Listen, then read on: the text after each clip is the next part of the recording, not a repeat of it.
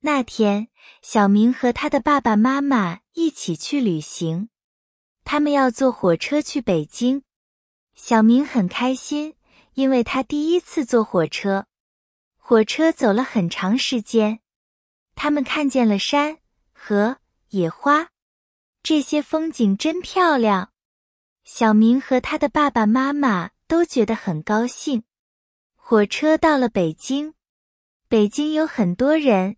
很大的城市，小明和他的家人看了故宫、长城，他们都觉得很好看。